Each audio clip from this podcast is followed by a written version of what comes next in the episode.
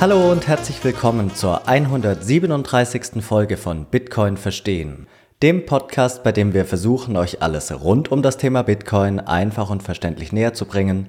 Mein Name ist Manuel und wie jeden Sonntag dabei ist wieder Jonas. Hi Manuel. Vor einigen Wochen haben Jonas und ich euch um einen kleinen Gefallen gebeten. Wir haben euch gefragt, wann und wie ihr zu Bitcoin gekommen seid und welche Bedenken ihr für die Zukunft habt. Wir haben wirklich tolle Einsendungen von euch erhalten, über die wir in dieser Weihnachtsspezialfolge sprechen werden.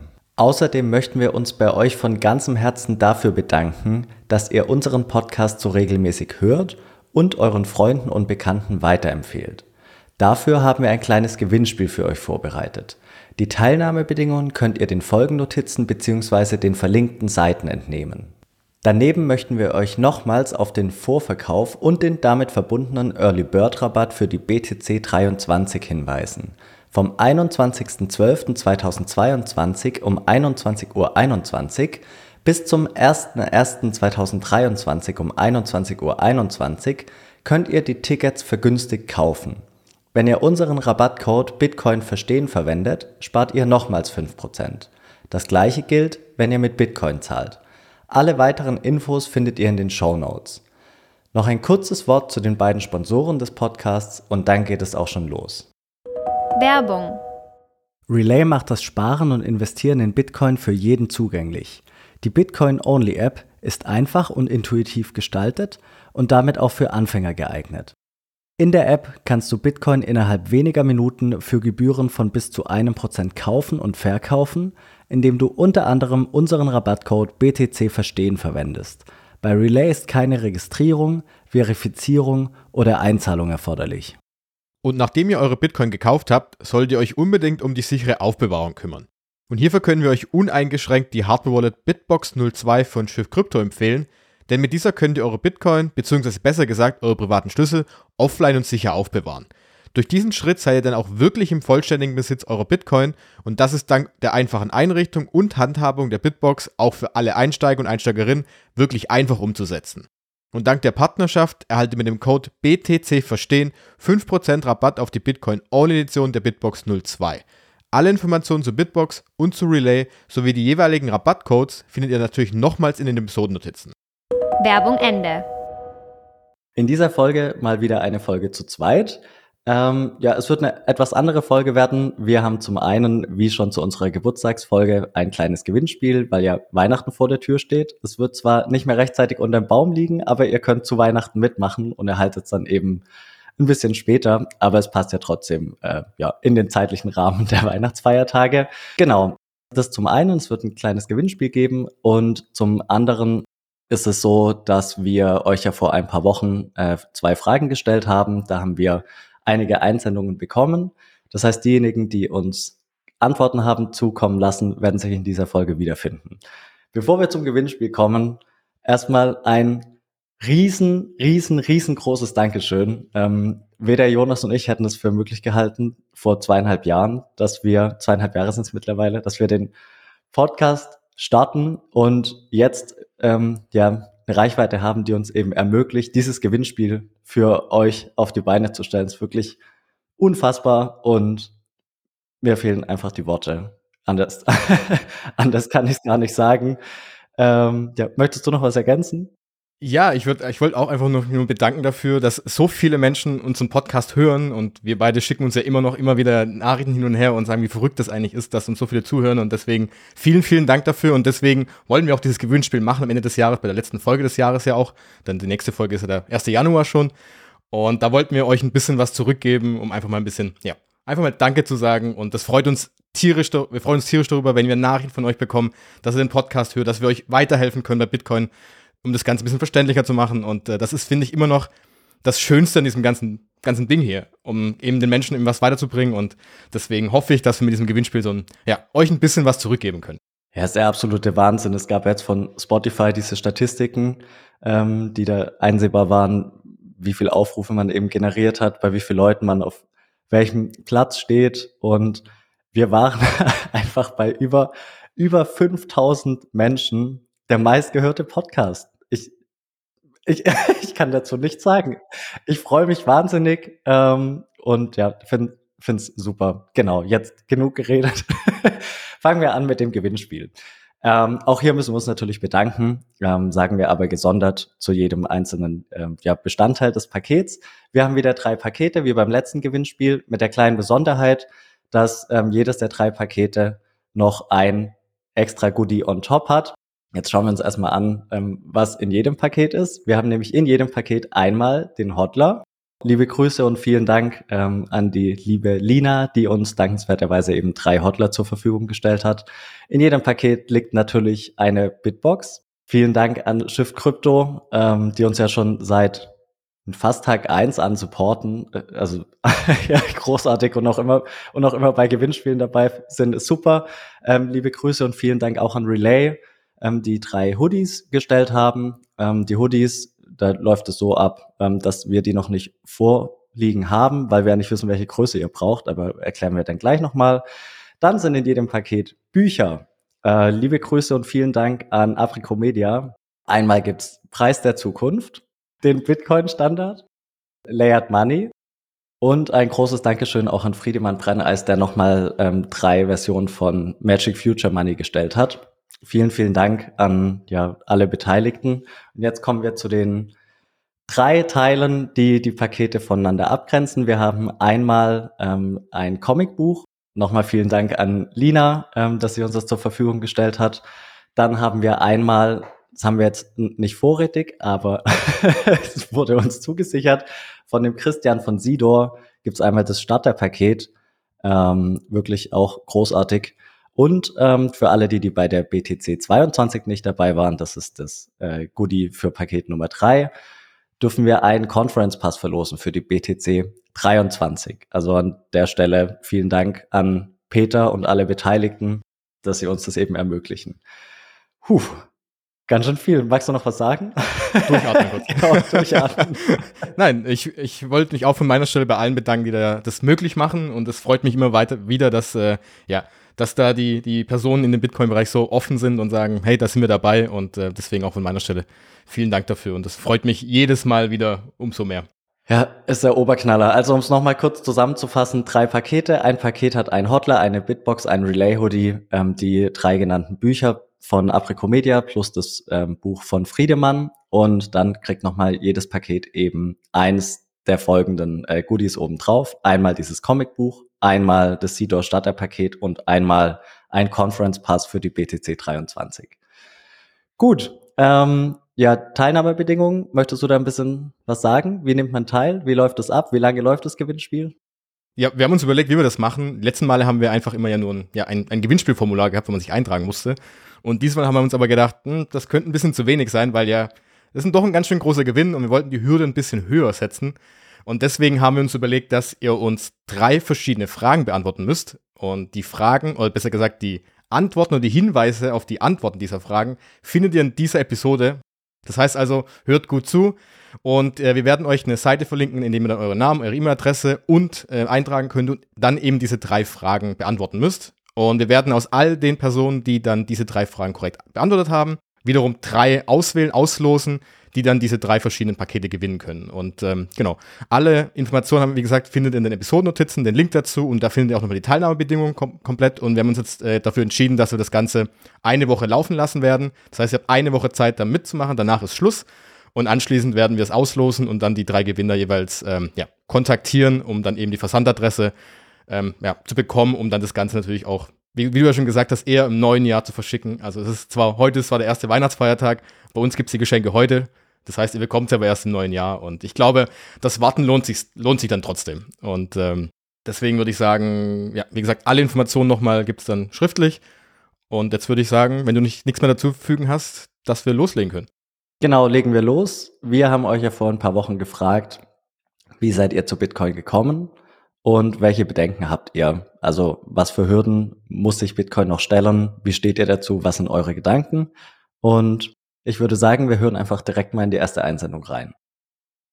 Hallo Manuel, hallo Jonas. Äh, mein Name ist Nilsson, ich komme aus dem hohen Norden.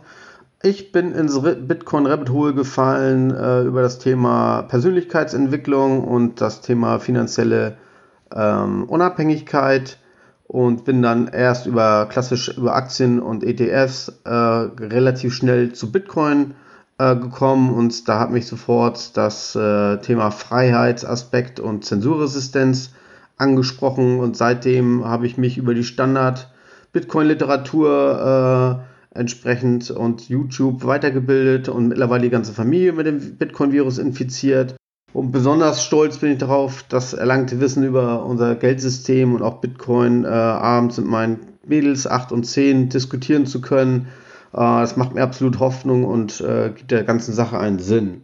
Ähm, ja, aus welchen Gründen könnte Bitcoin meiner Meinung nach äh, scheitern? Also ich bin mittlerweile so von Bitcoin überzeugt ähm, und wenn ich auch die ganzen Menschen sehe, die sich mit Bitcoin beschäftigen, wie optimistisch sie sind und äh, das, wie viel Mut es den Leuten gibt, dass ich denke, dass äh, Bitcoin zwar noch viele Hürden nehmen wird, aber ähm, langfristig äh, wird sich Bitcoin durchsetzen und äh, ich glaube, da ist kein Hindernis dabei, was Bitcoin absolut zum Scheitern bringen wird. Dankeschön, tschüss. Ja, vielen Dank, Nils, für deine Einsendung.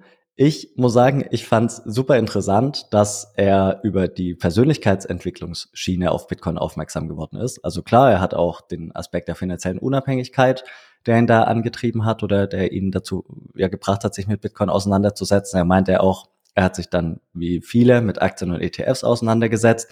Aber der Aspekt der Persönlichkeitsentwicklung, den habe ich persönlich noch nicht so häufig gehört. Aber es macht ja absolut Sinn, weil wenn du dich mit Bitcoin beschäftigst, muss man sich natürlich auch mit sich selbst auseinandersetzen. Allein das Thema Selbstverantwortung, Selbstverwahrung, das wir die letzten eineinhalb Folgen ähm, zum, in der letzten Folge ganz detailliert, in der Folge davor auch am Rand äh, besprochen haben, setzt ja einiges voraus und verlangt auch einiges von einem ab. Man kann natürlich sagen, naja, was ist dabei, diese 12 oder 24 Worte irgendwie aufzubewahren?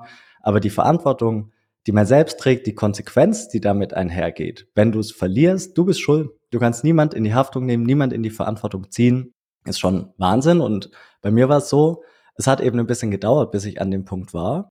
Aber dass er von der Seite angefangen hat, das finde ich eben super interessant.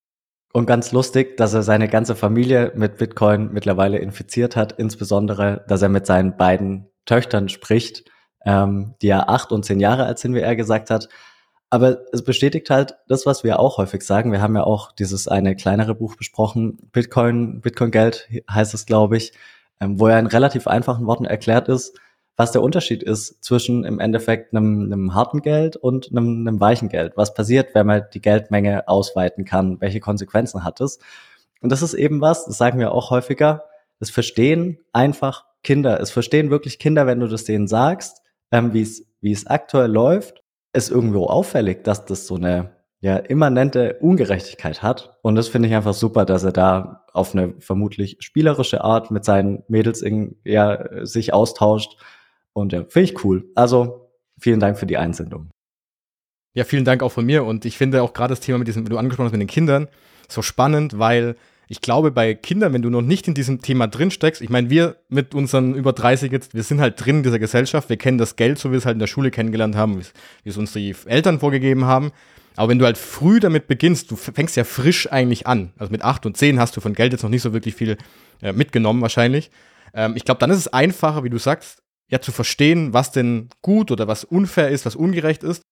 Und ich würde zum Beispiel, ich bin ein ganz großer Fan davon zu sagen, wenn ich einem Kind in einer Gruppe erklären würde, wie das Geldsystem gerade funktioniert und das ummünzen auf dieses Beispiel, das würde keine Kindergruppe mitmachen. Die würden sagen, Jonas, du bist doch komplett, nee, das ist doch blöd, das ist doch unfair. Der Manuel hat, der, der Manuel, der Manuel darf das Geld ausgeben, ich darf es nicht machen. Das wird doch niemand machen. Und wie wir schon so häufig angesprochen haben, und trotzdem versuchen wir es auf einem großen Skala, sagen wir plötzlich, ja, das muss so sein, weil X, Y, Z.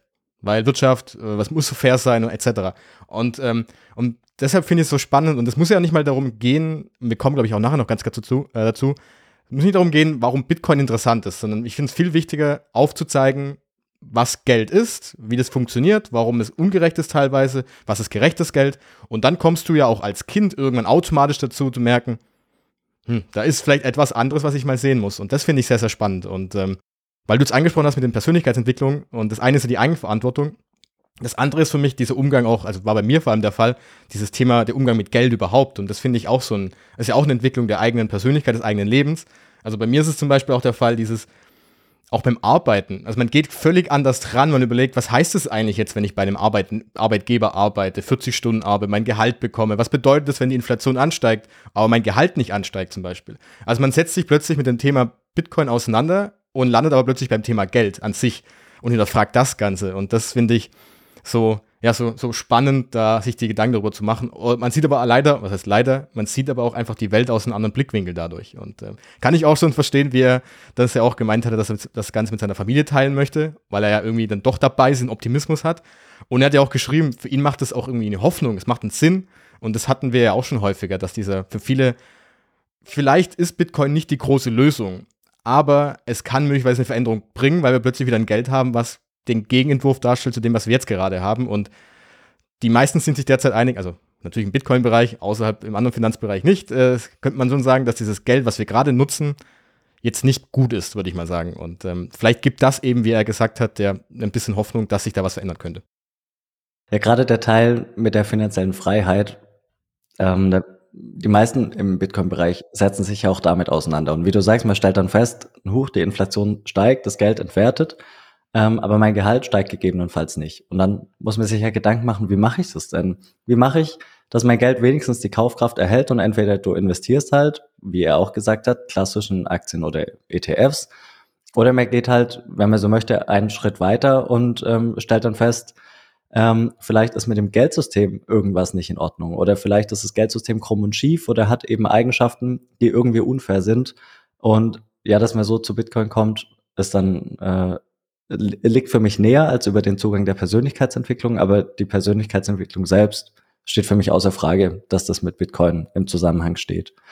Was er am Ende gesagt hat, um zu der nächsten Einsendung überzuleiten, Bitcoin hat noch viele Hürden zu nehmen. Ähm, stimmen wir ihm in der Pauschalität, denke ich, beide zu. Ähm, die nächsten beiden Einsendungen haben da ein bisschen was angerissen, deshalb würde ich sagen, hören wir direkt rein. Anfang 2022 beschäftige ich mich mit dem Thema Bitcoin. Anfang des Jahres hatte ich einfach viel Zeit, äh, sich mit dem Thema äh, Altersvorsorge, Investment und Co. zu beschäftigen. Und so kam auch das Thema äh, Bitcoin dazu. Ja, welche Bedenken ich für die zukünftige Entwicklung haben. Naja, sollte das Thema Bitcoin immer wichtiger werden, befürchte ich, dass uns Bitcoiner irgendeine Art Regulierung treffen wird. Wie kann es aussehen? Naja, eine Art Besteuerung oder Offenlegung, wie viel äh, Bitcoin ich besitze. Weil ich glaube wirklich, die, die Fiat-Geldlenker werden nicht zulassen, das Thema Geldsteuerung aus der Hand zu geben, weil Geld äh, Macht und äh, Kontrolle ist. Und das werden die, glaube ich, nicht wirklich verlieren wollen. Ja, das war die Einsendung vom lieben Marek. Äh, vielen Dank dafür. Und ähm, bei ihm fand ich sehr interessant auch wieder das Thema Altersvorsorge, was er angesprochen hat. Das war damals vor fünf, fast sechs, sechs Jahren jetzt auch bei mir der Punkt, ja, so mit Ende 20. Ich dachte, hm, ich muss irgendwas machen und dann bin ich auf Bitcoin gestoßen. Und ich glaube, das werden wir auch noch zwei, dreimal erleben, dass genau dieser Punkt kam, dass man irgendwie sich Gedanken macht, die Rente wird nicht mehr reichen, ich muss irgendwas tun. Und er geht aber dann danach sehr stark auf dieses Thema Regulierung ja ein, weil er die Befürchtung hat, dass da doch noch vom, vom Staat vor allem und auch von den Zentralbanken einige Hürden in den Weg gelegt werden.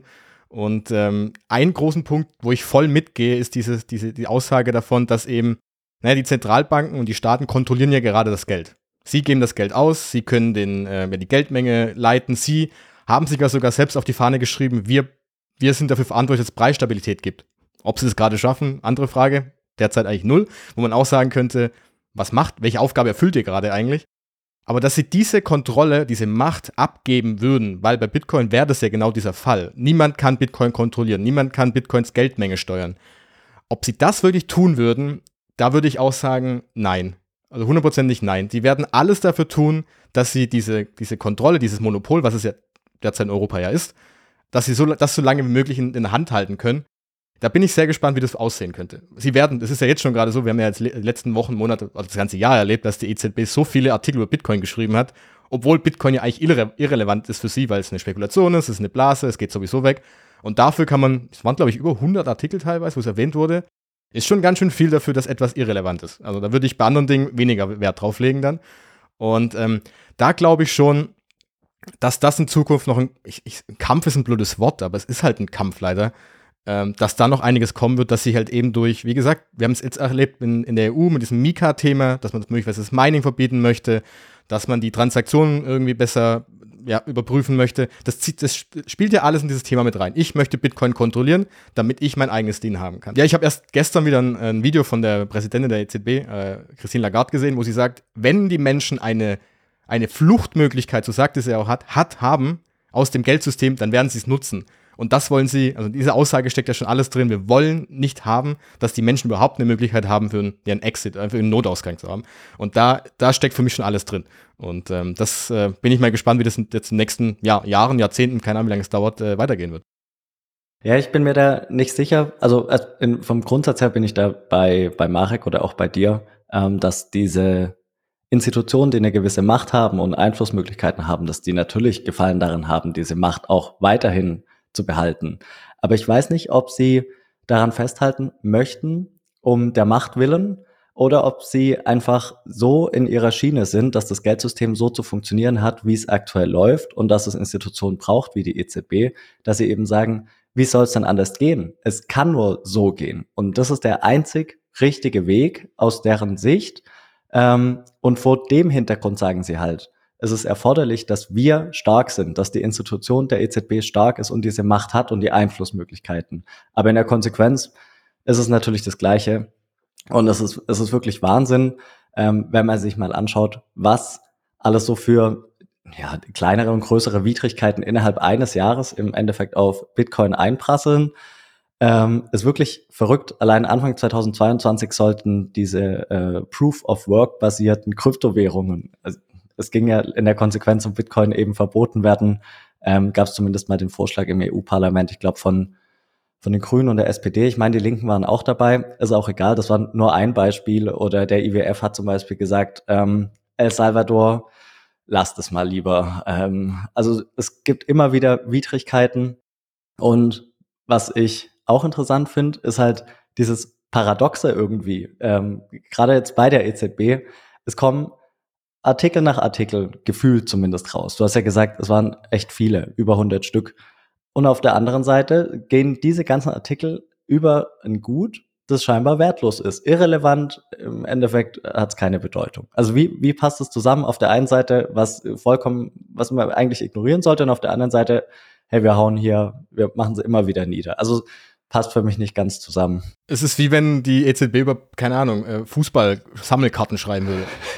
ja.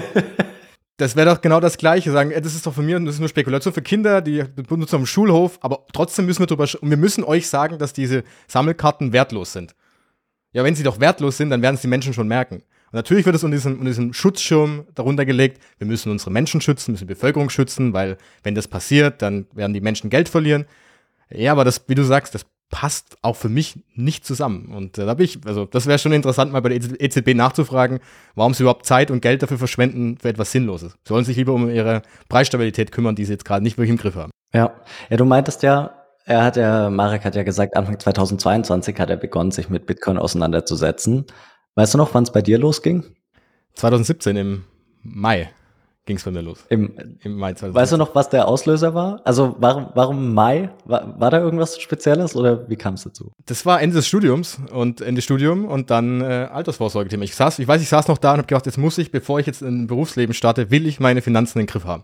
Das war der Gedanke und dann kam irgendwann Bitcoin auf und ich weiß es nicht mehr. Und äh, genau. Also es war jetzt dann genau fast vor sechs Jahren.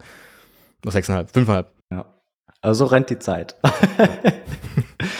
okay, ähm, denken wir zum, zur nächsten Einsendung, würde ich sagen. Hallo Manuel, Jonas und die ganze Bitcoin-Verstehen-Gemeinschaft. Meine Bitcoin-Reise begann, als ich 2020 ins Arbeitsleben startete. Ich wusste bereits, dass mein Erspartes auf dem Bankkonto langsam an Wert verliert. Deshalb habe ich mich über Aktien und ETFs informiert und bin in dem Zusammenhang auch auf Bitcoin gestoßen. Neugierig hörte ich schließlich alle Episoden eures Podcasts und lernte, dass Bitcoin viel mehr als nur eine Kapitalanlage ist. Ich lernte neben all den Vorteilen aber auch, welche Herausforderungen sich Bitcoin noch stellen muss. So ist in meinen Augen die Skalierbarkeit durch Lightning, die Privatsphäre der Transaktionen und die Benutzerfreundlichkeit der Anwendungen noch nicht wirklich ausgereift. Bedenken, dass diese Probleme nicht gelöst werden können, habe ich aber nicht wirklich. Zumindest nicht, wenn die Aufklärung weiter zunehmen wird.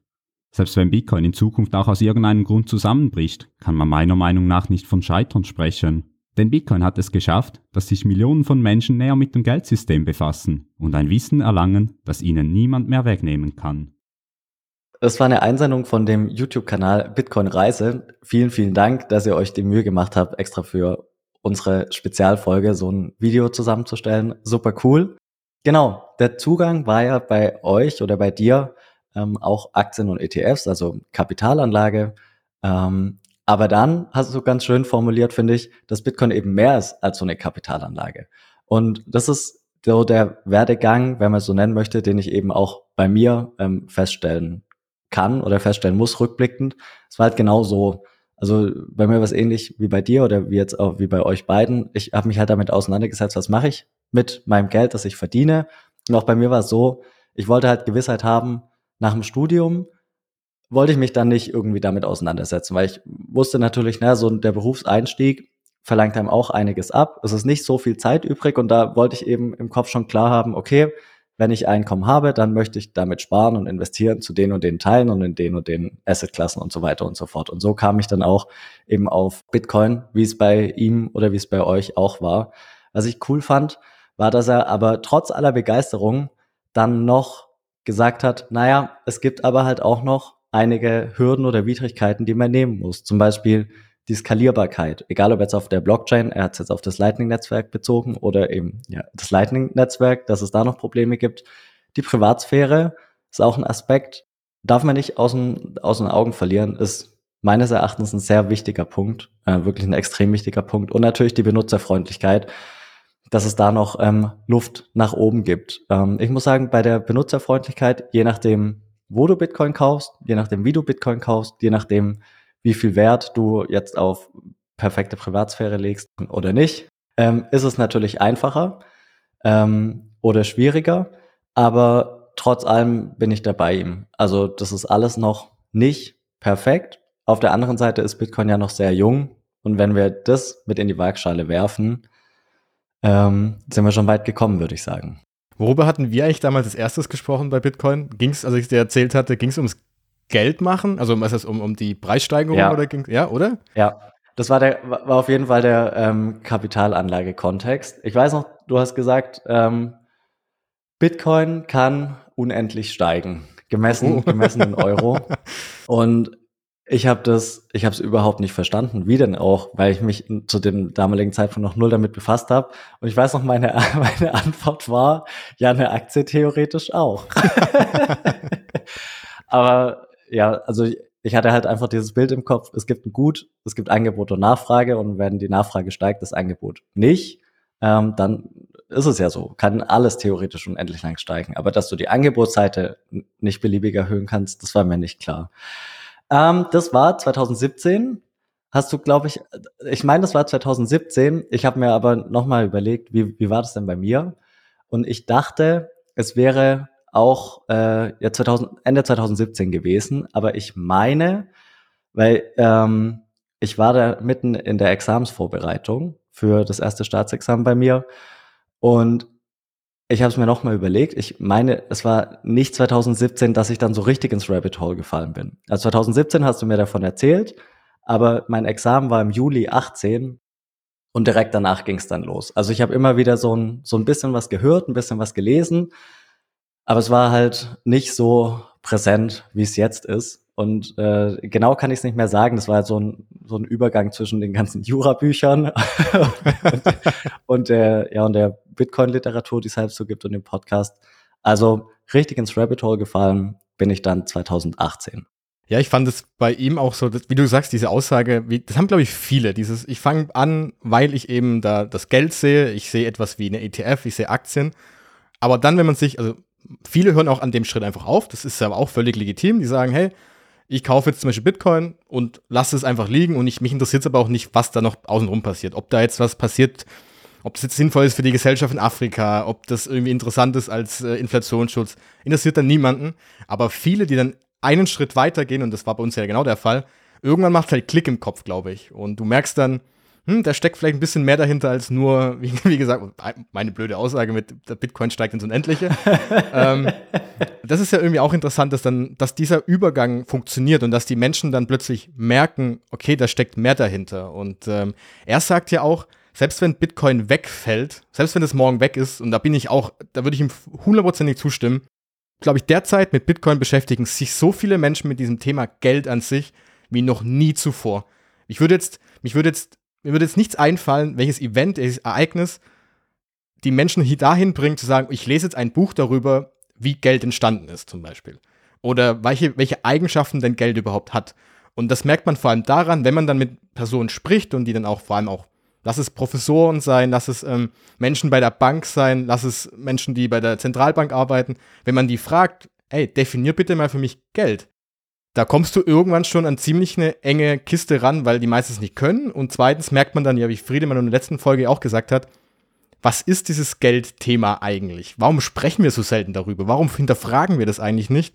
Und ich glaube, dass da Bitcoin wirklich ein riesen Katalysator sein kann, dass da mal ein bisschen was angestoßen wird, dass mehr Menschen sich diese Frage stellen, was das Geld ist. Und ich fände es auch super oder ich finde es super, wenn das mehr machen würden, weil ich glaube, das würde einiges ändern, weil wie, wie wir gerade eben auch, wie ich angesprochen hatte, dieses, dieser Punkt, wenn ich im Leben hinterfrage, was Geld überhaupt bedeutet, und Geld haben wir eben in, in den gesamten Tag verfolgt uns Geld, dann würden wahrscheinlich einige Menschen andere Entscheidungen treffen, man würde vielleicht ein bisschen anders damit umgehen, man würde es mehr hinterfragen, etc., etc. Und ähm, da finde ich seine Aussage sehr, sehr cool, zu sagen, ähm, ja, dass dieses, dieses Wissen kann niemand mehr wegnehmen. Selbst wenn Bitcoin morgen auseinandergeht, wir beide hinterfragen auf jeden Fall Geld. Dann muss man halt gucken, was es sonst noch gibt. Keine Ahnung. Aber was es dann ist, weiß ich nicht. Aber wir werden es weiterhin hinterfragen. Da wären wir wahrscheinlich bei Gold, wenn es Bitcoin nicht geben würde. Ja, ja aber das stimmt. Ähm, den Schwenk noch am Ende zu dem Positiven, dass man im Endeffekt sagt, und das hilft ja auch, ein bisschen Abstand zu gewinnen zu der ganzen Thematik und zu der Preisvolatilität, dass man sagt, egal was passiert, egal wo der Preis steht, egal wie es weitergeht, das Wissen, was ich mir angeeignet habe, hätte ich mir, also ich persönlich, hätte es mir bezüglich Geld niemals angeeignet. Wenn es Bitcoin nicht gegeben hätte, wäre das gar nicht mein Thema gewesen. Und jetzt ist es halt so, ich habe es mir angeeignet und ich finde es mega spannend. Und wie du sagst, wenn das mehrere Leute machen würden, ähm, weiß ich nicht, wie es dann aussehen würde. Gut, dann würde ich sagen, wir springen zur nächsten Person. Diesmal die Carola, die Liebe, die uns eine, auch eine Nachricht geschickt hat. Und dann hören wir da mal rein, was sie da zu dem ganzen Thema meint. Hallo Manuel, hallo Jonas. Vielen Dank für euren super, mega coolen Podcast Bitcoin verstehen, durch den ich erst so richtig Bitcoin verstanden habe und durch den ich erst ja in die Bitcoin-Welt eintauchen ähm, durfte. Wie ich nun dazu gekommen bin, vor einigen Jahren, ähm, sag mal fünf, sechs Jahren, habe ich eine Werbeanzeige bekommen am PC. In der stand, kaufen Sie noch heute, weiß ich nicht, einen Teil Bitcoin oder so, etwas für 50 Euro. Und damals war ich schon sehr interessiert und wollte das unbedingt machen. Doch mein damaliger Freund hat dann gesagt, du bist bekloppt, mach doch jetzt nicht so einen Quatsch hier. Jetzt im Nachhinein durch euren Podcast bin ich auch froh, dass ich es nicht gemacht habe, denn wer weiß, was das jetzt wirklich gewesen wäre. Ich hätte mich vielleicht wirklich vorher ähm, informieren sollen, habe es dann nicht gemacht. Und trotzdem ist dieser Flow mir immer im Kopf geblieben. Und ähm, jetzt mit meinem Mann, also mit der Familie von meinem Mann, habe ich letztens noch, kam ein Gespräch wieder Bitcoin auf und ähm, der Onkel meines Mannes, der hat äh, einen Teil Bitcoin, also ein paar Satoshis hat er und der ähm, Sohn, also der Cousin von meinem Mann hat auch ein paar Satoshis und die haben sogar ziemlich viel, weil die halt sehr, sehr früh da schon auch eingestiegen sind. Ich weiß jetzt gar nicht genau wie viel. Auf jeden Fall habe ich dann gedacht, ach Mensch, hätte doch damals ähm, das auch gekauft und habe mich dann richtig geärgert und habe dann gedacht, ich muss mich mit dem Thema beschäftigen, habe dann einfach mal bei Spotify Bitcoin eingegeben und so kam ich dann tatsächlich zum, zu eurem Podcast und bin sehr, sehr großer Fan seitdem. Was ich für Kritik habe oder was ich denke, woran Bitcoin scheitern könnte, das ähm, habe ich gar nicht. Ich denke, Bitcoin wird sehr erfolgreich werden und ähm, ja, denke nicht, dass es scheitern wird. Vielen Dank weiterhin für eure tolle Arbeit. Carola, vielen lieben Dank für die Einsendung und ich fand es äh, sehr witzig, weil der, äh, der erste Punkt, wie ich das erste Mal von Bitcoin gehört habe, das war einzigartig bei den sechs Einsendungen, die wir jetzt insgesamt haben, dass sie euch gesagt hat, ich habe so eine Werbeanzeige gesehen. Also im Nachhinein habe ich mir gedacht, guter Move, das, äh, also eben gute Entscheidung, der, das nicht zu machen. Und, aber man weiß ja auch nicht, was das dann war. Also ich finde es schon spannend zu sehen, vor sechs Jahren, 2016, es war ja doch schon ein bisschen fortgeschrittener, ob es vielleicht dann doch einfach nur eine Anzeige war von einer Plattform. Hätte ja auch was Positives sein können. Also man hätte ja auch dann einfach nur kaufen können, theoretisch, aber vielleicht war es im Nachhinein dann doch ähm, ja, die richtige Entscheidung und äh, es äh, ist ja heutzutage noch der Punkt. Ähm, diese ganzen Themen, ganze Werbeanzeigen mit Bitcoin etc. auf jeden Fall ignorieren, E-Mails ignorieren, dass es alles nicht richtig ist. Und, äh, und das Schöne finde ich dann auch, dass es bei dass bei, wie bei vielen, viele hatten relativ früh sind zu, Zugang zu Bitcoin. Also, sie haben halt was davon gehört. Ob das jetzt 2016 war, manche haben es 2012 schon gehört. Aber viele haben dann nochmal so einen Moment gebraucht, um nochmal hinzukommen. Ob das jetzt dann ist, dass die Familie, wie bei ihr jetzt zum Beispiel ist, die dann nochmal drauf spricht. Andere lesen nochmal davon etwas, andere beschäftigen sich dann doch damit, weil sie plötzlich das Thema Geld oder Investitionen dann doch noch da haben. Und deswegen finde ich es so interessant, dass jeder hat so seinen Kontaktpunkt und man, bei manchen dauert es halt eben zwei, drei, viermal, andere verstehen es direkt. Und ähm, ja, und wie sie auch schon gesagt hat, er, sie hat so ein bisschen, ja, sie ärgert sich ein bisschen vielleicht im Nachhinein, dass sie ein bisschen spät eingestiegen ist. Aber ganz ehrlich, ich glaube, ähm, diesen, diesen Gedanken, wenn wir mal bei diesem Geldthema bleiben, also der, der, diesen Geldpunkt, Investitionspunkt, der wird nicht weggehen, den haben die meisten, haben alle das Gefühl, sie sind zu spät eingestiegen. Und ähm, es wird immer so bleiben wahrscheinlich. Und ich je nachdem, man muss immer gucken, wenn man langfristig schaut, ist es in 10, 20, 30 Jahren werden, wird man einiges drauf tippen. Wenn es so weitergeht, wirst du auch sagen, ich bin 2020 eingestiegen, wie es viele gemacht haben jetzt vor der Pandemie. Werden alle sagen, wow, ui, cool. Und äh, deswegen, ich glaube, das sollte man sich jetzt nicht selber in den, sich nicht selbst ärgern. Es ist so, man kann es eh nicht mehr ändern. Und äh, ja, wie gesagt, wie, ist der schöne Satz? Äh, der beste Zeitpunkt war damals, der zweitbeste Zeitpunkt ist heute zu kaufen, zu, damit sich zu beschäftigen. Und genau, das finde ich, glaube ich, eine ganz gute Idee dann. Ja, so ist es auf jeden Fall. Ist halt die Frage, ähm, was wäre das für eine Plattform gewesen? Also es hätte ja gut sein können, dass sie viel Geld äh, investiert hätte und das Geld wäre jetzt weg gewesen, egal ob das daran lag, dass die Plattform gegebenenfalls pleite gegangen wäre oder dass es eben eine Betrugsmasche wäre, auf die sie gegebenenfalls reingefallen wäre. Ähm, sollte es so gewesen sein oder wäre es so gewesen, dann wäre das Interesse definitiv weg. Und so gesehen war es vielleicht gut, dass äh, die Carola es nicht gemacht hat, sondern äh, gewartet hat und sich erst damit beschäftigt hat, was ist es denn eigentlich und dann investiert hat, weil mit ein bisschen Hintergrundwissen kann man das ja alles viel besser ähm, einschätzen oder einstufen. Es ist jetzt schlimm, dass FTX pleite gegangen ist. Es ist schlimm, dass eine Börse äh, nach der anderen jetzt implodiert ist. Oder hat es was mit Bitcoin unmittelbar zu tun oder nicht? Und das alles nimmt man einfach mit ein bisschen mehr Ruhe wahr, ein bisschen mehr Abstand. Insofern ist es vielleicht rückblickend sogar gut, dass, äh, dass sie erst jetzt eben eingestiegen ist. Und mega cool, dass es in der Familie diskutiert wird. Ja, finde also find ich schön, wenn man da irgendwie in der Familie auch das Thema ansprechen kann und nicht immer das, nicht das Gefühl hat, dass man der eine Verrückte ist, der irgendwie sagt, Leute. gerade jetzt an Weihnachten werden es wieder einige probieren dann. Die werden sagen, oh, entweder heißt es dann, oh Manuel, kannst du mir bitte erklären, wie das funktioniert? Oder es heißt, oh Mann, bitte äh, nicht jetzt. nicht schon wieder. ich versuche mich meistens zurückzuhalten, aber ähm, manchmal lässt sich dann doch nicht vermeiden. genau.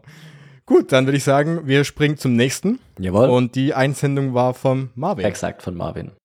Hi Jonas und Manuel, Marvin hier. Zum Thema Bitcoin bin ich durch meinen ehemaligen Chef gekommen. Der hat nämlich 2016 allen Mitarbeitern ein paar Satoshis geschenkt und ich weiß noch damals, meine Reaktion war so, hä, was für ein Scheiß ist das denn? Was soll ich denn damit? Ich kann doch gar nichts damit anfangen. Und seitdem habe ich mich intensiv mit dem Thema beschäftigt, mittlerweile sogar wirklich ein bis zwei Stunden jeden Tag Thema Bitcoin, unzählige Bücher gelesen und bin nach wie vor absolut fasziniert und begeistert. Meine Bedenken zum Thema Bitcoin drehen sich eigentlich eher um das Thema Regulation. Ich weiß, Regulation ist gut, auch dass Institutionen und so weiter reinkommen, aber wenn das alles überreguliert wird, gerade in der EU, was man da sieht und unhosted Wallets verbieten und was die alles schon geplant hatten, dann ist das natürlich schwierig, Bitcoin auch zu nutzen. Denn ja, dann kann ich keine eigenen Wallets mehr nutzen oder ich will einem anderen irgendwie 0,1 Bitcoin schicken, dann ist der Wert zu hoch, dann ist das verboten, Travel Rule und so weiter. Deswegen, ja, da habe ich so ein bisschen Bedenken, was das angeht. Ansonsten bin ich auf eure Meinung gespannt. Ja, vielen Dank, Marvin. Ähm, Marvin kennt man vielleicht von dem YouTube-Kanal Marvin Macht's. Lohnt sich auf jeden Fall mal vorbeizuschauen. Nochmal vielen Dank für die Einsendung, auch mit dem Video. Ähm, ja, 2016 durch den damaligen Chef auf Bitcoin gekommen. Das ist auch was, was ich noch nicht gehört habe, aber mega starke Aktion von dem, äh, von dem damaligen Chef. Ich habe es letzt auch versucht im Kollegenkreis. Wir waren essen und wir haben eben da so Kärtchen, mit denen man bezahlen kann. Und ich hatte kein, kein Bargeld dabei, musste mir dann Geld leihen äh, und habe dann gefragt danach, ob ich es mit Bitcoin zurückgeben soll oder nicht. also Sie wissen natürlich, dass ich diesen Podcast mache. Ähm, dann haben wir ein bisschen drüber geredet, aber das ja das Hauptding, was die Leute scheinbar inter zu interessieren scheint, ist halt der Preis. Und wenn sie sich das dann angucken, ähm, nehmen sie meistens wieder ein bisschen Abstand davon, wenn sie eben die Volatilität sehen. Und das Ende vom Lied war, ich konnte nicht äh, mit Bitcoin äh, meine Essensschulden begleichen, sondern musste dann eben, äh, ja, PayPal musste ich nutzen. Genau, also insofern echt stark, dass, ähm, dass hier der Chef irgendwie den Zugang geschaffen hat und einfach an seine Mitarbeiter Satoshis äh, geschenkt hat. Und ja, die Bedenken hinsichtlich Regulatorik hast du ja auch schon angesprochen. Ähm, die teile ich, die teile ich auf jeden Fall, weil im Endeffekt würde es, also klar, von technischer Seite lässt sich Bitcoin nicht verbieten durch die Dezentralität. Das ist für mich relativ klar, weil du müsstest eben koordiniert vorgehen, alle Punkte auf einmal angreifen weltweit. Ist, glaube ich, unrealistisch. Aber was man relativ einfach angehen kann, sind eben diese Zugangspunkte. Und wenn du die Kaufmöglichkeit von Person zu Person jetzt mal ausklammerst, gehen ja die meisten Leute an irgendwelche Börsen und kaufen da Bitcoin oder nutzen Dienste wie beispielsweise Relay oder Pocket oder was es alles gibt. Es gibt ja viele Dienste, wo du kaufen kannst. Und wenn du da hingehst als ähm, ja, Gesetzgeber und sagst, das ist jetzt verboten, wäre das schwierig. Also zumindest was die, was die Nutzbarkeit angeht. Ich habe mal einen Satz gehört von einer sehr netten und kompetenten Anwältin, die gemeint hat, Wachstum ohne Regulatorik ist ein Geschwür. Und äh, fand ich eben einen, fand ich einen harten Satz, aber zeigt natürlich auch die Denkweise, wie ähm, vermutlich auch der Gesetzgeber denkt, wieso das Mindset ist. Und vor dem Hintergrund sehe ich da schon Gefahr, je größer Bitcoin wird, je länger Bitcoin existiert, dass da immer weiter versucht wird, das haben wir jetzt sehr schön gesehen, ähm, von regulatorischer Seite eben dem ganzen Schranken eben aufzuzwängen. Ja, klar. Vor allem, also ich möchte einmal kurz zu dem Punkt zu dem, mit dem Satoshis verschenken. Das machen ja auch viele im Familienkreis zum Beispiel. Und das kann sich ja auch lohnen, weil ich glaube, auch dieses, ich habe die Erfahrung auch gemacht, wenn man jemanden so ein Lightning Wallet runterlädt, das kann man ja sofort machen. Und dann schickt man sich mal 10.000 Satoshis hin und her. Ähm, das macht schon was aus, weil man dann erklären kann, hey, da habe ich jetzt niemanden fragen müssen um Erlaubnis. Das ging jetzt sofort, da war jetzt keine Bank dazwischen, das können wir am ersten Weihnachtsfeiertag mittags um drei machen. Eröffne mal mittags um drei einen PayPal-Account. Könnte eng werden. Und äh, das finde ich, also finde ich einen coolen Ansatz, weil es einfach dieses Praxisthema wieder reinbringt, weil Inflation zu erklären und wie Bitcoin funktioniert, ist was anderes, als äh, das zum Beispiel in der Praxis zu äh, erzählen und zu erleben. Und ähm, aber da kommt auch der Punkt rein, den du angesprochen hast mit diesem mit der Regulation, weil Regulation könnte ja auch bedeuten, wir verbieten das Ganze jetzt, in, also wenn man mal ganz weit fahren möchte in die Richtung, dass man Bitcoin verbieten zum Beispiel oder Transaktionen verbieten. Das würde aber auch im Umkehrschluss bedeuten, Jemand, der nichts mit Bitcoin zu tun hat, sagt wiederum, ja, was Kriminelles nutze ich auf jeden Fall nicht. Das möchte ich nicht nutzen. Und ich glaube, das wäre auch so eine Bremse da drin. Und ich denke, dass, wenn man das machen möchte, und auch hier wieder die große Frage, warum macht man das Ganze, diese Regulation, geht es auf der einen Seite dieses gesagte, wir möchten Thema Kriminalität ein, ein, eindämmen, Geldwäsche, wir möchten die Nutzer schützen. Oder geht es schlussendlich darum, Bitcoin einzuschränken? Das, was du gerade eben ja auch angesprochen hast. Am Ende kommt es genau das Gleiche raus. Aber was wird kommuniziert und was wirklich der Idee, die Idee dahinter? Und deswegen, ich denke, Regulation ist wichtig bei bestimmten Dingen. Ich bin, ich glaube, wenn du jemanden fragst, der im Bitcoin-Thema unterwegs ist und du fragst ihn, ey, sollte man Plattform regulieren?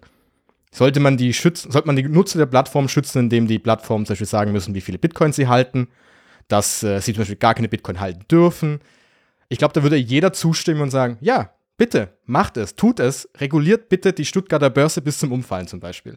Die müssen jeden Monat hinlegen, wie viele Bitcoin halten sie wirklich, wie viele Guthaben der Kunden haben sie denn zum Beispiel. Das, was bei FTX ja der Fall war, dass nachher diese Kunden, Kundengelder, Kundenbitcoin ja gar nicht vorhanden waren. Die waren irgendwo unterwegs oder die gab es gar nicht teilweise. Ja, mach es. Aber das Thema ist, muss ich zum Beispiel jetzt regulieren, dass ich mir 500 Euro in Bitcoin auf meine Hardware schicken kann? Weiß ich nicht ich meine, da, wie Marvin das ja auch gesagt hat, dadurch bremst man das Ganze ja auch einfach. Und ähm, die Frage ist halt eben, das haben wir ja schon auch hunderte Male erzählt hier, will ich etwas Großes, was ich eh nicht, was ich nicht stoppen kann, will ich das bremsen oder will ich mitmachen? Und wenn ich sie ja so stark in der EU reguliere, dann wette ich mit dir, dass viele Unternehmen viele Menschen, die in dem Bereich arbeiten wollen, nicht in der EU bleiben, sondern die gehen irgendwo anders hin, wo eben diese Regulation nicht so groß ist. Und da sehe ich die große Gefahr, dass sich die EU langfristig, und das ist ja nicht das erste Mal leider, dass man sich da ganz schön selber ja, den Stock ins, äh, in, das, in die Fahrradspeichen schiebt. Ja, ich denke auch, Regulatorik ist wichtig. Ähm, das Beispiel von dir mit der Stuttgarter Börse zielt ja auf jetzt ist, was mit FTX eben passiert ist, dass da gesagt wurde, also jetzt nicht bei der Börse, sondern bei FTX, ähm, sie haben so und so viel auf ihrem Balance Sheet. Tatsächlich war es im Endeffekt gar nichts und es ist nicht aufgefallen. Und vor dem Hintergrund ist Regulatorik natürlich gut. Was halt das Problem ist, wenn Leute Regeln erlassen, die letztlich nicht wissen, um was es jetzt konkret geht oder nur so an der Oberfläche kratzen. Ähm, das, das, ist, das ist meines Erachtens das, das Hauptproblem. Du musst halt, wenn du Regeln aufstellst, muss man schon wissen, um was geht's denn. Und sind diese Regeln, die im Endeffekt aus der Bankenwelt übernommen wurden, sind die Regeln umsetzbar? Jetzt bezogen auf Bitcoin. Aber das setzt eben voraus, dass man erstmal ein Verständnis dafür hat, was Bitcoin ist, wie Bitcoin funktioniert, was an dem Begriff Dezentralität alles dranhängt. Ähm, das muss man eben, muss man eben durchdringen. Und wenn du das nicht machst, dann kommt eben was raus, was irgendwo krumm und schief ist und der Sache nicht dienlich. Und das dann wiederum kombiniert mit ähm, naja, dem Standardargument gegen Bitcoin, dass es ja Geldwäsche ermöglicht, dann wird's halt super schwierig. Weil dann ist natürlich klar, ähm, wollen wir Geldwäsche? Nein, wollen wir nicht. Ist es mit Bitcoin möglich, wenn du dich da nur oberflächlich mit beschäftigst? ja, die Konsequenz ist, es ist böse und muss verboten werden. Und solange wir uns auf dem Niveau bewegen, ähm, möchte ich niemand unterstellen, aber es hat halt den Anschein, wenn du von außen drauf guckst, dass es zum Teil nicht viel mehr ist. Dann ähm, habe ich da schon, habe ich schon auch ein bisschen Bedenken. Ein großen Punkt, den ich dann damit reinnehme, ist immer, ähm, man, wenn man so ein bisschen auf Twitter unterwegs ist und mit anderen Leuten im Bitcoin-Bereich spricht, kommt doch häufig die Aussage, naja, wie du gesagt, wie du gesagt hast, man, wir können das ja nicht, sie können, sie können ja machen, was sie wollen, aber sie können Bitcoin nicht stoppen. Es, es ist korrekt, man kann es theoretisch nicht stoppen. Aber wir leben halt in diesem Gesetzen, Gesetzessystem noch und die, der Staat gibt eben die Sachen vor. Und wenn der Staat nachher eben sagt, Manuel, dein Bitcoin-Besitz, also ganz, ganz weit gedacht, dein Bitcoin-Besitz ist verboten, dann ist es halt leider so. Und dann kannst du sagen, natürlich, aber ich kann ja zum Beispiel meinen Private Key einfach auch würfeln. Dann sage ich, natürlich kannst du das machen. Aber wenn es halt verboten ist, wenn du Pech hast, dann kommt halt eben die Polizei und sagt das, das ist verboten, das machst du nicht. Und natürlich muss man nachher gucken, ist es dann verfassungsrechtlich richtig, das ist dann eher deine Aufgabe, da habe ich jetzt keine Ahnung davon. Aber ich denke mir immer, ja, natürlich ist es richtig, aber irgendwann, derzeit leben wir halt in diesem System. Und irgendjemand gibt halt die Gesetze vor. Und so ist es halt dann auch. Und die Frage ist halt, wie viele würden auch dann trotzdem noch mitmachen und sagen, okay, dann halte ich meine Bitcoin eben im Untergrund oder ich kaufe die hinten rum oder wie auch immer. Das wäre, natürlich wird es ein kleiner Bruchteil immer noch machen, aber für die ganz große Masse wäre das, glaube ich, die größte Bremse überhaupt. Würde ich jetzt mal sagen. Ja, das ist für mich ähm, auch ein Aspekt, der irgendwo nicht untergehen darf. Ähm, das macht halt was mit den Leuten. Ich glaube, da haben wir auch in unserer Geburtstagsfolge drüber gesprochen. Wenn du aufwachst und auf einmal ist das, was du bisher gemacht hast, illegal. Dann kann man natürlich sagen, ich für mich äh, halte es für verfassungswidrig oder ich für mich ähm, halte es für Quatsch oder es kann nicht richtig sein, deshalb ist mir das egal. Ähm, aber ich glaube, die meisten Leute wollen sich schon gesetzeskonform verhalten. Und wenn die sich dann im Spiegel anschauen und sich bewusst machen, ich bin jetzt äh, nicht mehr auf dem Fuße des Gesetzes unterwegs, sondern abseits davon, ich mache was Verbotenes, das darf ich nicht, ich verhalte mich eben gesetzeswidrig, ist vielleicht sogar strafbewehrt, wenn es rauskommen würde. Das würde sicherlich die Nachfrage massiv senken, weil die meisten Leute wollen das, denke ich, nicht, sondern wollen sich eben so verhalten, dass es eben okay ist. Und was okay ist und was nicht, in diesem Kontext wird halt von staatlicher Seite vorgegeben, ja. Also wir müssen mal schauen, wo es hingeht und wie das Ganze funktioniert. Und es wird noch lange ja, ein, ein Hin und Her werden, wie das Ganze weitergeht. Und äh, dann schauen wir mal. Aber ich würde mal sagen, bevor wir so negativ werden, gehen wir jetzt genau. zu, zu, zu, zur letzten Einzelnen im Übrigen. Die kam nämlich von der Nele. Hallo Manuel und hi Jonas. Ich bin Nele aus Berlin und ich bin vor gut zwei Jahren auf Bitcoin aufmerksam geworden. Damals auch über einen Podcast, über den Feuilleton-Podcast von der Zeit. In der Folge Blockchain, wir haben nichts zu verlieren als unsere Ketten, sprach unter anderem Ijoma Mangold, der sich ja auch sehr für das Thema mittlerweile engagiert und ja viel darüber redet, ähm, eben über die Eigenschaften von Bitcoin und dezentralen Finanzsystemen. Ich war damals auf dem Weg zu einem Freund und saß in der U-Bahn und mich hat das Thema so fasziniert, dass ich dann tatsächlich zwei Stationen zu weit gefahren bin und vergessen hatte, auszusteigen. Ja, und seitdem bin ich sehr interessiert an dem Thema. Vor allem die gesellschaftspolitischen Potenziale finde ich hier besonders spannend. Eine Frage, auch angesichts der sehr, sehr traurigen und aktuellen Situation in der Ukraine, hätte ich da. Und zwar, wie können wir innerhalb dezentraler Finanzsysteme Sanktionen verhängen? Gibt es überhaupt die Möglichkeit? Bin sehr an eurer Antwort interessiert und bedanke mich für viele spannende Folgen. Liebe Grüße. Ja, Nele, vielen Dank für deine Einsendung und ähm, ja, ich finde es auch da wieder sehr cool, dann nochmal kommt völlig andere Herangehensweise, völlig andere Ansatzpunkt, dass sie über diesen Podcast der Zeit darüber gesprochen ist mit Ichoma zusammen und ähm, das sieht man ja auch und das haben, das merkt man auch, dass zum Beispiel so jemand wie Ichoma, der ja aus einer völlig anderen Ecke kommt, aus dieser philosophischen, feuilletonistischen Ecke kommt, wieder eine andere Zielgruppe ansprechen kann, weil er ja, wie sie ja gesagt hat, auch über das Thema, bei uns war er mit dem Thema Religion, ähm, er macht viel über dieses gesellschaftliche Thema noch mit rein, da, dass man da nochmal andere Ansatzpunkte finden kann. Und das zeigt ja auch, das haben wir bei den allen sechs an Einsendungen ja gesehen. Du hast unterschiedliche Punkte, wie du an Bitcoin rankommst. Viel natürlich übers Geld, die anderen über den Chef, die anderen über irgendeine Werbeanzeige, die Familie. Ähm, und sie natürlich über einen Podcast, der aber erstmal mit Bitcoin nicht wirklich viel zu tun hat, weil das ist kein Bitcoin-Podcast. Und ähm, das finde ich so schön und dass sie dann auch eben dieses ganz wichtige Thema Gesellschaftspolitik anspricht, wo ich noch glaube, dass das noch ein Themenbereich ist, den der noch unterrepräsentiert ist derzeit. Da wird noch viel, viel kommen, weil das hat ja so viele Auswüchse in die Richtung zu sagen, Geld spielt in dem Bereich noch was dazu, dieses Thema Schere zwischen Arm und Reich. Was hat es, welche Auswirkungen hat Inflation? Welche Auswirkungen hat denn, hätte denn zum Beispiel ein, ein festes Geld, was niemanden, ja, das niemand kontrollieren kann? Dieses Thema, dieser, dieser, dieser berühmte Spruch, diese Ethik der Geldproduktion zum Beispiel, was wir ja auch vielleicht nochmal irgendwann im Podcast ansprechen wollen, ist es gerecht, dass eine Gruppe Geld schaffen darf, zum Beispiel? Darf man das machen? Und ähm, das finde ich so schön, dass sie da an diesem Punkt reingestiegen ist. Und ich glaube, dass man da in Zukunft noch einiges tun kann, auch Thema Forschung, glaube ich, und man kann da viel noch mit bewegen.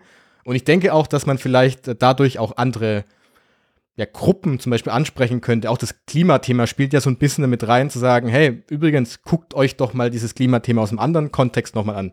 Welche Rolle spielt denn ein Geldsystem bei dem Klimathema? Welche Rolle spielt denn Bitcoin bei diesen erneuerbaren Energien, was wir letzte Woche oder vor ein paar Wochen mit Jesse zum Beispiel besprochen hatten? Und das finde ich sehr, sehr cool und ähm, ja, finde ich sehr stark, dass sie da über diesen, über diesen Weg da reingekommen ist.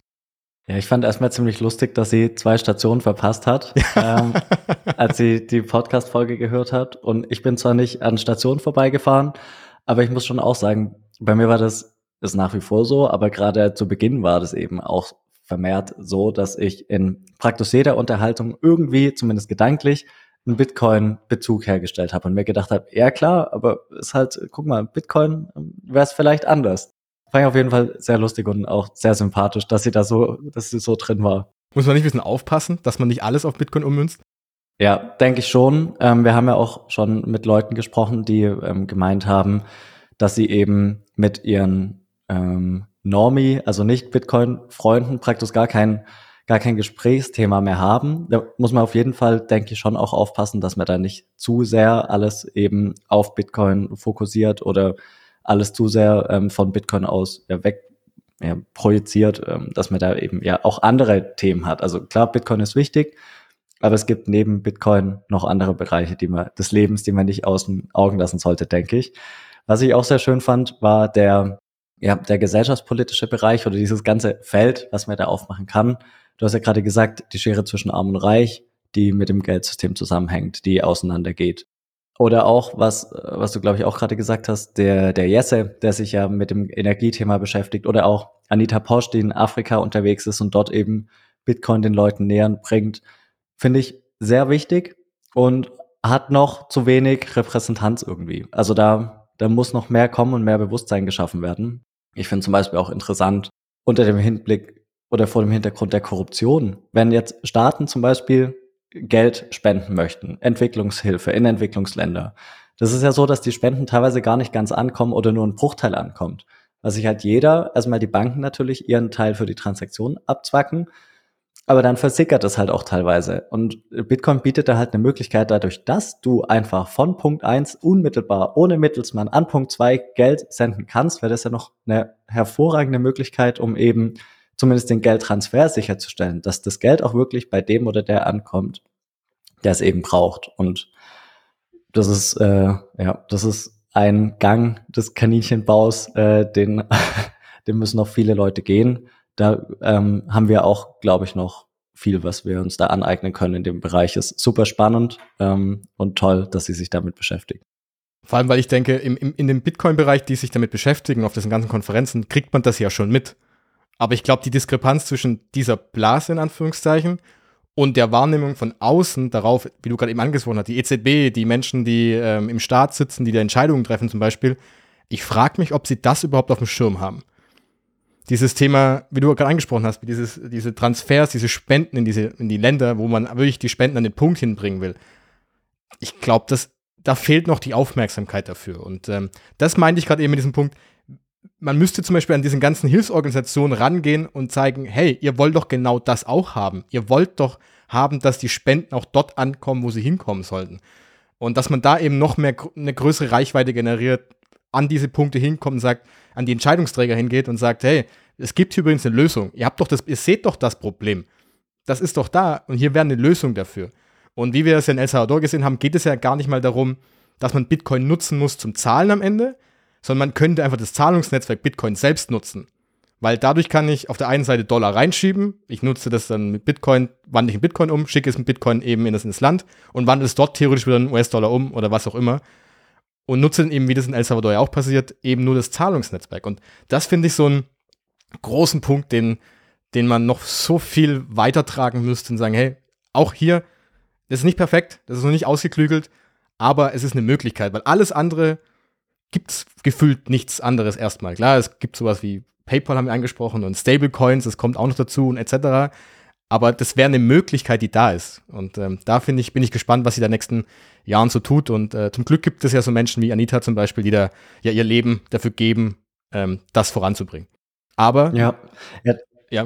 nein, nein, ich wollte auf die Frage zurückweisen, aber du hast noch was anderes, glaube ich. ja, ich wollte nur sagen, da sind wir ja wieder bei dem Punkt, dass es eben zu wenig verstanden wird. Das Potenzial, was Bitcoin bietet, eben auch in dem Bereich, wird, glaube ich, einfach nicht erkannt. Es wird halt gesehen, Bitcoin ist äh, eine Kryptowährung, da geht's ja schon los. Und dann wird gesehen, okay, wir wollen keine Geldwäsche, deshalb ähm, na, hat das halt gleich so einen negativen Beigeschmack. Und wenn man diesen, wenn man diese Scheuklappen aufhat, dann sieht man das, glaube ich, gar nicht mehr, was, was die Konsequenz sein kann. Also wenn man es, wenn man es trotzdem nutzen würde, weltweit, welche Möglichkeiten das bietet, weil du halt von vornherein sagst, das kann nicht gut sein, und damit ist, hat sich das letztlich erledigt. Und dann hat die Nele ja noch eine Frage gestellt. Die stelle ich dir jetzt mal direkt. und das ist auch eine große Frage, weil, äh, ja, ich bin auf deine Antwort gespannt. Ähm, sie hat ja gemeint, in dezentralen Systemen wie bei Bitcoin hätten wir derzeit nicht die Möglichkeit, zum Beispiel Sanktionen gegen einen Staat, wie wir es jetzt zum Beispiel in Russland jetzt hatten, mit dem SWIFT-System durchzuführen, weil Bitcoin kann jeder nutzen, also kann es theoretisch auch der Staat nutzen. Und dann könnten wir als Europäer zum Beispiel schlecht sagen, nein, ihr dürft das nicht mehr nutzen. Ähm, wie siehst du den Punkt? Äh, erstmal danke, dass du mir die Frage direkt rüberspielst. Aber äh, ich werde sie dir nachher noch zurückgeben, keine Sorge. ähm, ja, schwierige Frage. Wie würden sich Sanktionen im Endeffekt verhängen lassen? Ich denke, in Bitcoin selbst, es gibt ja den Satz, äh, ich, weiß, ich weiß nicht, wer ihn gesagt hat, Bitcoin ist ja für alle oder Bitcoin ist auch für deine Feinde, glaube ich. Äh, ich weiß nicht, wer es getwittert hat da steckt halt viel Wahres drin. Bitcoin ist ein offenes Netzwerk. Jeder kann mitmachen. Es gibt keinen Türsteher. Niemand kontrolliert, ähm, wer kommt rein, wer, wer kommt nicht rein. Jeder. Jeder kann rein. Das ist, das ist halt die Ausgangssituation, in der wir uns befinden. Das heißt jetzt, um auf den Ukraine- oder Russlandkrieg eben zu sprechen zu kommen, bestünde die Gefahr, dass Russland das Bitcoin-Netzwerk nutzt, um Gelder zu verschieben, ähm, um Sanktionen zu umgehen die eben das SWIFT-System letztlich ermöglicht. Den zweiten Teil will ich kurz zurückstellen. Sanktionen könnten die, ähm, könnten die, könnte, könnte Russland das Bitcoin-Netzwerk nutzen oder die Oligarchen?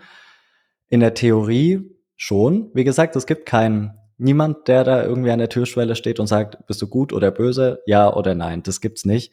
Auf der anderen Seite muss aber natürlich Liquidität vorhanden sein, aber wenn das Bitcoin-Netzwerk wächst und wächst und wächst und wächst und wächst, ähm, dann wird es irgendwann kein Problem mehr sein.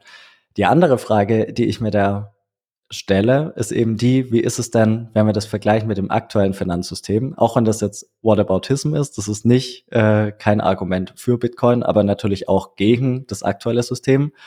Wenn man dieses Argument hört, ist es ja so, ähm, dass letztlich davon ausgegangen wird, dass das aktuelle System ausreichenden Schutz vor sowas bietet. Natürlich konnte man Russland aus dem SWIFT-System ausschließen. Natürlich wurden Gelder eingefroren von Russland. Aber ich bin mir ziemlich sicher, das ist ein einmaliger Vorgang gewesen. Ich bin mir ziemlich sicher, wenn ein Staat was ähnliches plant, was Russland geplant hat, dass im Vorfeld entsprechende Vorkehrungen getroffen werden, dass du Gelder vielleicht besser auf den ausländischen Banken verteilst, dass man vielleicht äh, gar nicht so viel Geld in Staaten hat, wo man äh, vorhat, gegen vorzugehen letztlich oder bei deren Verbündeten. Also es ist ja nicht so, dass ähm, dass das aktuelle System perfekt ist und auch da wieder, um den Bogen zur Geldwäsche zu spannen, spannen Bargeld äh, ist letztlich das beste Mittel, um äh, Geld zu waschen und illegale Geschäfte nachzugehen. Aber um zurück auf die Frage zu kommen nach den Sanktionen, ähm, Stand jetzt kann ich die Frage nicht ähm, vollumfassend beantworten, aber meines Erachtens ist es so, unter der Voraussetzung, dass genug Liquidität im Netzwerk ist, kann man natürlich mit so einem offenen Netzwerk Protokolle umgehen, weil es niemand gibt, der sagt, du darfst mitmachen und du nicht. Ich, ich denke vor allem, man muss da unterscheiden, wie du schon angerissen hast, wenn ich Menschen in Afrika zum Beispiel oder jeden Menschen, der in einer, in einer Diktatur lebt, der, der politisch verfolgt wird, wie so auch immer, wenn ich diesem Menschen ermöglichen möchte, dass er zum Beispiel Bitcoin nutzen kann, weil er dadurch eben, weil er kein Bankkonto hat, weil er eben vom den Staat verfolgt wird wenn ich diesem ermöglichen möchte, dass er Geld oder Bitcoin besser gesagt halten kann und es verschieben kann, was ja die große Idee ist dabei, dann kann ich auf der anderen Seite einfach nicht verhindern, dass es auch ein Staat macht. Es geht halt einfach nicht. Weil, wie du ja gesagt hast, für Bitcoin sind alle gleich. Und man kann, oder der nächste Schritt wäre wieder zu sagen, der, die Person in, in, in Ghana darf das zum Beispiel machen, weil er das braucht, aber jetzt der Politiker in Russland darf es nicht tun. Die Frage ist, wer entscheidet das? Wer entscheidet, dass die Person in Ghana das macht, aber der Politiker das eben nicht macht? Und dann kommen wir an den Punkt hin, den wir in Bitcoin einfach nicht haben, jemand, der das entscheidet. Weil Entscheidung bedeutet immer wiederum, ich muss darauf vertrauen, dass es richtig ist. Und wer sagt denn, was richtig und falsch ist? Weil theoretisch könnte auch dann einer sagen, ja, der Mensch in Ghana, der braucht es doch auch nicht, weil der macht nur kriminelle Sachen. Und ich glaube, das muss man bei Bitcoin verstehen. Es gibt natürlich einen Trade-off, gibt es immer. Aber auf der anderen Seite wenn wir den Menschen Zugang haben, äh, Zugang gewähren wollen zum Geldsystem, dann gibt es leider auch für alle Menschen Zugang. Ob das jetzt, ob der Mensch jetzt gut oder schlecht ist. Und ich glaube, das ist für mich so ein großer Punkt, der ähm, damit reinspielt. Natürlich verstehe ich es komplett, wenn man dann sagt, na okay, dann öffnen wir, öffnen wir auch für Kriminelle alle, alle Themen. Aber wie du ja gesagt hast, ganz ehrlich, Russland schafft es gerade genauso, seine Sanktionen zu umgehen. Dann machen sie halt mit einem anderen Land Handel. China, Indien, was sie ja gerade machen ist es halt so. Ich meine, es geht halt leider nicht anders. Wir können niemals komplett eingreifen und, ähm, und aber ich kann jetzt direkt auch darauf keine direkte Antwort geben, weil, wie wir mit Friedemann letzte Woche besprochen hatten, die Zukunft oder das Geldsystem an sich, das ist so groß und es sind so viele Faktoren dabei, das sind so viele Mitspieler dabei. Ich glaube, es wäre es wär vermessen, da jetzt eine einfache Antwort zu geben. Wahrscheinlich geht es nicht, weil wir wissen es nicht und ähm, aber es ist ein guter Punkt. Ich meine, da werden wir sicherlich, glaube ich, äh, auch mal eine, eine, Folge drüber machen, wo man genau darüber einsprechen kann. Aber es ist eine sehr, sehr große Frage, die uns auch schon viele gestellt haben. Und ich finde es aber schwer, da eine direkte Antwort zu geben. Aber man muss halt so diese einzelnen Eigenschaften Bitcoin so ein bisschen mit reinnehmen, die sagen, okay, ja, Bitcoin ist eben so aufgebaut. Das bedeutet aber auch, dass jeder da teilnehmen kann. Ja, müssen wir auf jeden Fall mal eine gesonderte Folge dazu machen. In der Theorie wäre es ja noch möglich, dass du halt sagst, okay, dieses Wallet gehört Start 1 und äh, dann führt man eben eine Blacklist und eine Whitelist und die einen Bitcoins, die werden dann eben nicht mehr angenommen von, von irgendeiner anderen Stelle oder können nicht mehr verkauft werden. Aber das setzt halt auch schon wieder voraus, dass man weiß, welches Wallet wem gehört.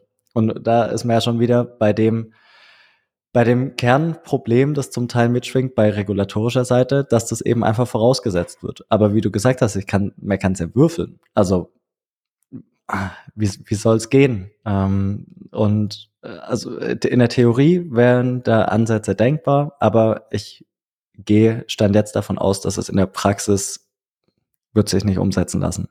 Ja, oder du sagst halt, du gehst halt in die Richtung zu sagen, okay, der Staat, Staaten sagen wiederum, ihr nehmt, wir dürft, ihr Unternehmen von uns, die bei uns arbeiten oder die bei uns angesiedelt sind, dürfen von diesem Staat zum Beispiel keine Transaktionen annehmen oder keine Geschäfte tätigen. Das ist das eine. Und was du ja auch angesprochen hast, der andere Punkt ist natürlich dieses, ähm, die Guthaben einzufrieren, was jetzt zum Beispiel mit diesen ganzen, ähm, ja, diese Reserven, die Russland ja zum Beispiel in den USA hatte, das wird natürlich mit Bitcoin ein anderes Thema werden, weil ich muss die nicht in einem anderen Land halten, wobei das wahrscheinlich jetzt schon ein anderes Thema wird, weil die Staaten plötzlich merken, hey, wenn ich hier irgendwas Blödsinniges mache und die USA mich nicht mehr mag, dann frieren die meine, meine Reserven ein, will ich das haben? Und ähm, dann haben aber die Staaten genau das gleiche Thema wie wir Menschen auch, oder wie wir Normalbürger, die auch sagen, ja, halt, stopp, das Geld auf meiner Bank, das ist ja auch nicht sicher, weil wenn die Bank nachher sagt, oh Manuel, du hast das Blödes gemacht, du kriegst dein Geld nicht mehr, ist es natürlich auf einer ganz, ganz kleinen Ebene genau das Gleiche.